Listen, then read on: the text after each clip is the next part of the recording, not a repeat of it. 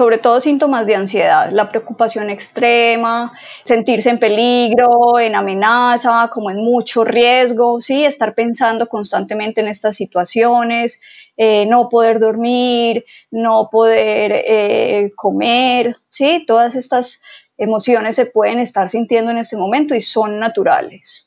Demos sentido a los temas de tendencia. Invitados con experiencias que suman, temáticas de interés, ideas cercanas y contenidos que nos ayudan a cambiar nuestra mirada. E1 Talks. E1 Talks. Conversaciones con intención.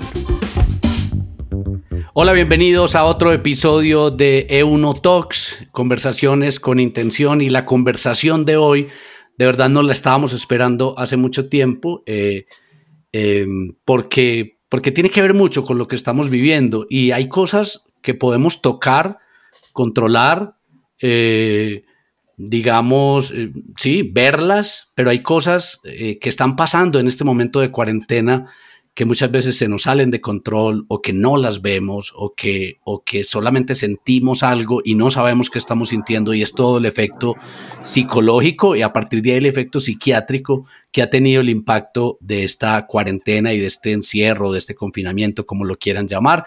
Eh, tenemos como invitada a Paulina Posada Nichols, ella es médica psiquiatra del Hospital Mental de Antioquia. Paulina, bienvenida a E1 Talks. Hola Daniel, ¿cómo estás? Como te digo, e, este, este ha sido nuestro tema eh, eh, consentido durante, durante algunas semanas y me encanta que estemos aquí porque muchas personas con las que me imagino que tú has hablado en tu ejercicio profesional y con las personas que uno habla, pues a uno, a uno le preguntan, ve, ¿cómo te ha ido con el encierro? ¿Cómo te ha ido con la cuarentena? Y, y yo creo que esa es una pregunta que va directamente a decirle a la gente, ¿cómo te sentís? ¿Cómo te has sentido? Eh, has tenido alguna dificultad. Empecemos por ahí. ¿Cuáles son esas dificultades desde el punto de vista de comportamiento y, de sensación y de sentimiento más comunes en esta época de contingencia? Bueno, a nosotros generalmente nos preguntan cuáles son como esas enfermedades mentales que se pueden eh, desencadenar a partir de estas situaciones. Hablemos más como de emociones, ¿sí? Como una respuesta que es natural a estas situaciones, pues que son ambientales, que son internas o externas y que nos están preparando para una reacción que aparece como un sistema de alarma que tiene el cerebro para protegernos del peligro, de la amenaza, de la incomodidad, del daño, del riesgo. Sí, estas emociones no son buenas ni malas, pero empiezan a ser perjudiciales cuando ya se convierten como, como en un callejón sin salida, ¿sí? como un círculo vicioso que al final explota, eh, como, como esas bolas de nieve que se van formando y que empiezan como a arrastrar todo para abajo. Sí, que uno se siente mal y mal y mal y al otro día dice estoy más mal y uno no creía que podía estar más mal, pero sí se siente más mal. Exacto, y que son emociones que todos estamos viviendo y que son normales en este momento y que hay que aprender a reconocerlas y a reconocer también la normalidad y a aprender a reconocer cuándo ya se nos están saliendo de control. Listo, vamos por pedazos. ¿Cuáles son, tú lo llamas enfermedades mentales y obviamente pues son, y, y, me parece muy chévere que digas no son malas ni buenas, simplemente son. ¿Cuáles son las más comunes en esta época?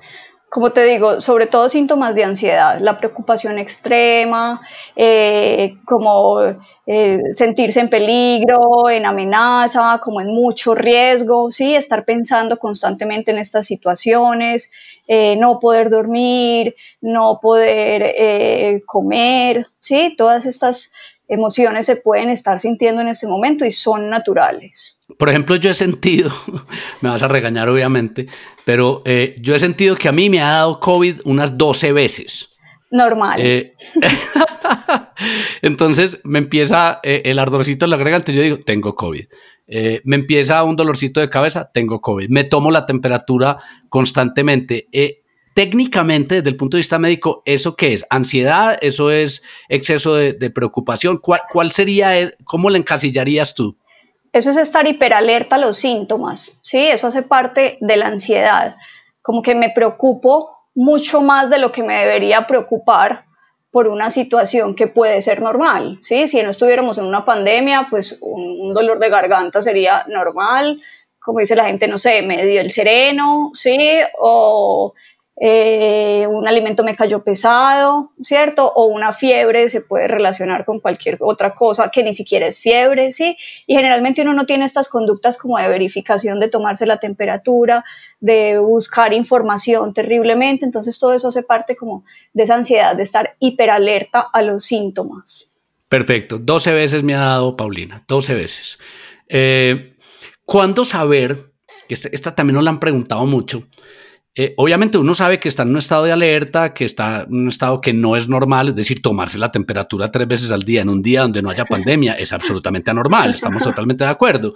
Eh, pero ¿cómo saber cuándo esos síntomas de, preocupación, de incertidumbre, se están saliendo de control y yo debo pedir ayuda? ¿Cómo, ¿Cómo detectar ese momento en que yo diga, uy, vení, esto me está cogiendo ventaja? Lo que dijiste, a mí me ha dado COVID 12 veces, ¿cierto? Entonces, primero es reconocer que te estás preocupando demasiado. Cuando ya esto empieza a interferir en el trabajo, en tus relaciones, en el sueño, en el apetito, cuando ya te causa demasiada malestar, cuando es muy difícil controlar esos síntomas, cuando empiezan a consumir más alcohol o drogas o cigarrillos, ¿cierto? Cuando la gente se empieza a sentir deprimida, cuando se deja de bañar, cuando empieza a sentir que ya todo esto no tiene un futuro mm, que, sea eh, bueno, ¿sí? Cuando empezamos a pensar que todos esos síntomas son por algún otro problema de enfermedad física, ¿sí? O cuando empezamos a tener ideas de, de, que ya todo esto se va a acabar, yo me voy a enfermar, mi familia se va a enfermar, más bien me voy a suicidar. Exacto, ahí ya hay una alerta y es fundamental buscar ayuda. Perfecto. Hay personas con las que eh, mucha gente convive, y esta también la he oído mucho, y me parece chévere que nos ayudes a, clarificar un poquito. Hay personas con las que estamos viviendo que ya están diagnosticados con alguna enfermedad preexistente, una enfermedad mental preexistente, llámese, no sé, ansiedad, Alzheimer, depresión, síndrome bipolar. ¿Cómo, cómo actuar y cómo ayudar con esas personas que ya tienen un diagnóstico? Bueno, lo más importante es nunca suspender la medicación que ya se les empezó, ¿cierto? Estas personas que tienen una enfermedad mental de base son más vulnerables a que esta época los pueda eh, perjudicar más, ¿sí? A que, a que se vean más involucrados con síntomas sobre todo de ansiedad, de depresión, de suicidio, pacientes con síntomas psicóticos. Entonces es fundamental no suspender la medicación y estar muy pendientes como a estos síntomas que nos prenden las alarmas, que dejen de dormir, que hablen demasiado, que se empiecen a reír solos, que empiecen a tener conductas raras, diferentes, a hablar incoherencias. Bueno, ahí, lo voy a pegar con, con, otra inquietud que tenemos y es que esas personas que ya están diagnosticadas, en el mejor de los casos, pues tienen acceso normal a su, a su medicamento y obviamente no lo van a descontinuar. Pero las personas que están al lado, que no han sido diagnosticadas, que no han visto un profesional, de pronto dicen, ve, yo estoy muy preocupado, me voy a tomar una pastillita de las de mi mamá. ¿Qué le dirías a esas personas? Es fundamental no automedicarse, porque lo que le sirve a una persona le puede hacer daño a otra. Entonces es fundamental siempre consultar primero al médico antes de tomar algún medicamento, nunca la farmacia, sí, en la farmacia te van a vender medicamentos, pero nunca te van a preguntar qué otras enfermedades sufrís, alergias, qué otros medicamentos tomás. Entonces, siempre tener en cuenta que si ya sienten la necesidad de tomar algún medicamento, primero hay que consultar al médico. Muy bien, quiero que pasemos rápidamente porque creo que es donde más vamos a generar valor en nuestros oyentes y vamos a ir repasando un poquito de tips. Por ejemplo, para el tema de ansiedad no diagnosticada, es decir, yo me siento intranquilo, eh, me, pongo nervioso, me sudan las manos, eh, ¿qué le dirías un tip casero para estas personas que están empezando a sufrir un, episodio de ansiedad? Bueno, les voy a dar como tres técnicas o tres habilidades diferentes. Las respuestas emocionales son como olas, ¿sí? Van y vienen. El, objetivo es como aprender a, a, surfear, como se dice esa emoción, ¿sí? Entonces, vamos a hablar de tres. La primera es la respiración consciente y como diafragmática, es la primera que hay que hacer. Uno se sienta, ¿sí? O se puede poner eh, los pies sobre, la, sobre el suelo, eh, también puede estar parado, puede estar acostado boca arriba. Es importante poner una mano en el pecho, otra en el abdomen para saber cómo se está moviendo el abdomen con la respiración, hacer como esas respiraciones de los bebés, que ellos respiran es inflando el estómago, ¿sí? Sí. Entonces vamos a hacer una respiración profunda por 3, 5 segundos y la vamos a mantener por ahí 4 o 5 segundos más. Y después eh, se va a exhalar despacio y empezar a repetir esto cada vez que se sienta como ansioso, estresado, porque en la manera en la que nosotros respiramos despacio le estamos diciendo al cerebro, tranquilo, que no hay ningún peligro. Cuando estamos en peligro empezamos a respirar rápido. Cuando el cerebro se da cuenta que estamos respirando despacio, entiende que ya no hay un peligro y que se empieza a a, desestresar. Bueno, esa es la primera, respirar. Esa es la primera, la, que llamamos respiración consciente. Muy bien. Muy bien. La segunda. es una habilidad que se llama stop, como de parar, ¿sí? Y busca que no actuemos de forma impulsiva cuando aparece una emoción, ¿cierto? Que no tengamos como, como esa tendencia a hacer algo sin pensar algo. Entonces, lo primero es pensar en parar, ¿sí? Decir como, bueno, voy a parar, voy a dejar de pensar en esto, no voy a conversar más sobre esto y voy a dar un paso atrás, ¿cierto? Entonces uno se puede eh, retirar de la habitación, ¿sí? O también, por ejemplo, puede tratar de observar alguna otra cosa que esté en la habitación para poder como... Em, como llevar la atención a otra cosa. Llevarla a otra parte, ¿sí? Ok. Eh, después se evalúa como esa situación, hay que reconocer cuál es la emoción que estoy sintiendo, ponerle un nombre y adelantarse como a las consecuencias, pensar qué pasaría si yo pudiera actuar de esta u otra forma. Y de ahí ya empezar como a, actuar con mente plena, o sea, experimentar esa emoción sin juzgarla, sin tratar de cambiarla, ¿sí? Eh, observar esa emoción y tratar de tomar como una distancia, pero sin bloquearla o suprimirla. ¿Cierto? No aferrarse a ella y vivir esa emoción, pero no asociarla como con consecuencias negativas, sino que recordar pues que, eh, que la emoción es algo que se está produciendo en ti, tú no eres tu emoción y has tenido momentos en los que te has sentido diferente, ¿sí? Claro.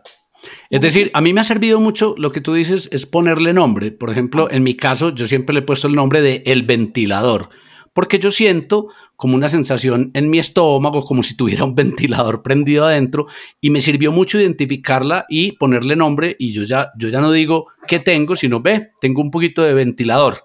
Y, eso, y eso me ha ayudado mucho en este punto que tú dices que es como ese stop, como ese autocontrol en, salirse un poquito y, y, mirar la emoción, no como si la emoción fuera uno, sino la emoción está, pero la puedo ver y la puedo nombrar por lo menos. Y racionalizarla y al racionalizarla puedo tener control sobre ella y ahí saber que yo no soy una emoción. Exactamente. ¿Cuál sería el tercer tip? Y el tercero es uno que utilizamos, se llama TEP y lo que hacen es disminuir como la intensidad de las emociones. Hacen que toda esa química que se está produciendo en el cerebro se cambie, ¿sí?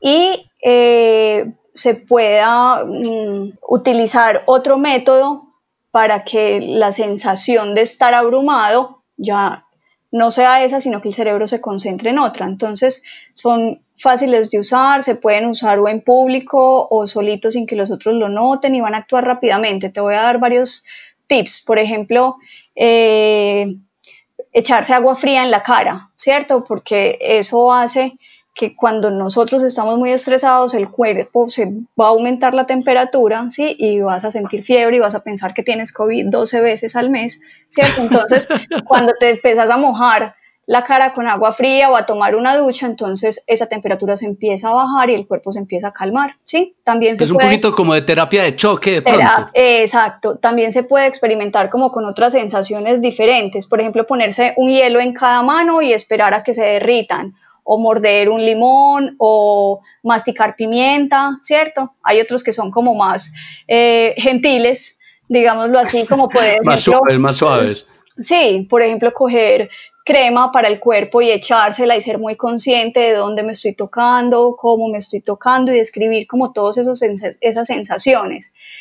También se puede, por ejemplo, utilizar eh, terapia como de olores, ¿sí? Oler aromas diferentes, agradables o probar otros diferentes eh, sabores que hagan que como que el cerebro se concentre en otra cosa y que no esté pensando todo el tiempo en, en, esas situaciones estresantes y en eso que todo el tiempo está ahí martillando como le llamamos los psiquiatras, rumiando como las vaquitas, como las vaquitas que están todo el tiempo con la misma cosa, la misma cosa, el cerebro se empieza a salir de eso. Otros de los tips que se pueden hacer es como hacer un ejercicio aeróbico intenso por un momentico, ¿sí? Como subir y bajar las escalas de la casa, hacer sentadillas, abdominales, o finalmente hacer pues como ejercicios de relajación, ¿sí?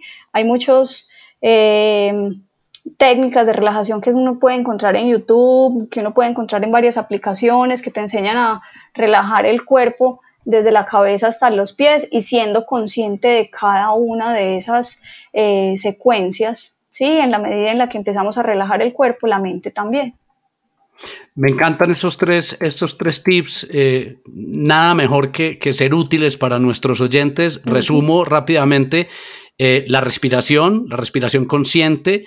Eh, segundo, esta técnica de stop, que es realmente como cambiar la atención a otra cosa, un poquito de autocontrol, ser consciente de la emoción. Y que nominarla. Estamos, Exactamente, nominarla me parece genial. Y tercero, reducir como la intensidad de las emociones a través de, estos tips que acabas de dar. Yo lo llamo eh, en términos más, más simples como una terapia de choque eh, morder pimienta, no sé si se me vaya a dar, pero, pero, lo vamos a intentar. Paulina, finalmente, para cerrar este espacio, que además me parece de gran utilidad, eh, ¿existe alguna línea, algún, eh, alguna sitio donde yo me pueda comunicar si realmente estoy viendo que estoy perdiendo el control de estas emociones? Sí, en el hospital mental tenemos una línea de apoyo emocional donde atendemos a los pacientes independientemente de su EPS y los guiamos, ¿sí? Indagamos por los síntomas y hacemos pues como toda esta eh, intervención en crisis y también orientamos en caso de que haya necesidad de ir a urgencias. Todo esto es remoto, ¿cierto? Es decir, desde la casa la gente lo puede hacer. La gente lo puede hacer. Te voy a dar una, el teléfono de la línea de apoyo emocional del hospital mental. El teléfono es 301 300 8149. Es un celular, te lo voy a repetir. 301 300 8149. Perfecto, entonces ahí queda la invitación a todas las personas, además, ya que es un celular, pensé que era una línea local, pues pueden llamar de todo el país. Exacto. Eh, me imagino que tienen pacientes de muchas partes de Colombia, a la línea 301-381-49, 301-381-49 del Hospital Mental de Antioquia, ¿es correcto? Correcto. Paulina, mil, mil, mil gracias, de verdad, tips invaluables para estos momentos en que suficientes son las dificultades externas para, para tener que lidiar correctamente con las dificultades internas que obviamente todos tenemos y creo que estos tips nos ayudan desde adentro a estar un poco mejor. Muchas gracias. Con mucho gusto y me encantó haber estado con ustedes. Así pasó Paulina Posada Nichols, psiquiatra del Hospital Mental de Antioquia en Eunotox. Nos vemos en otro episodio.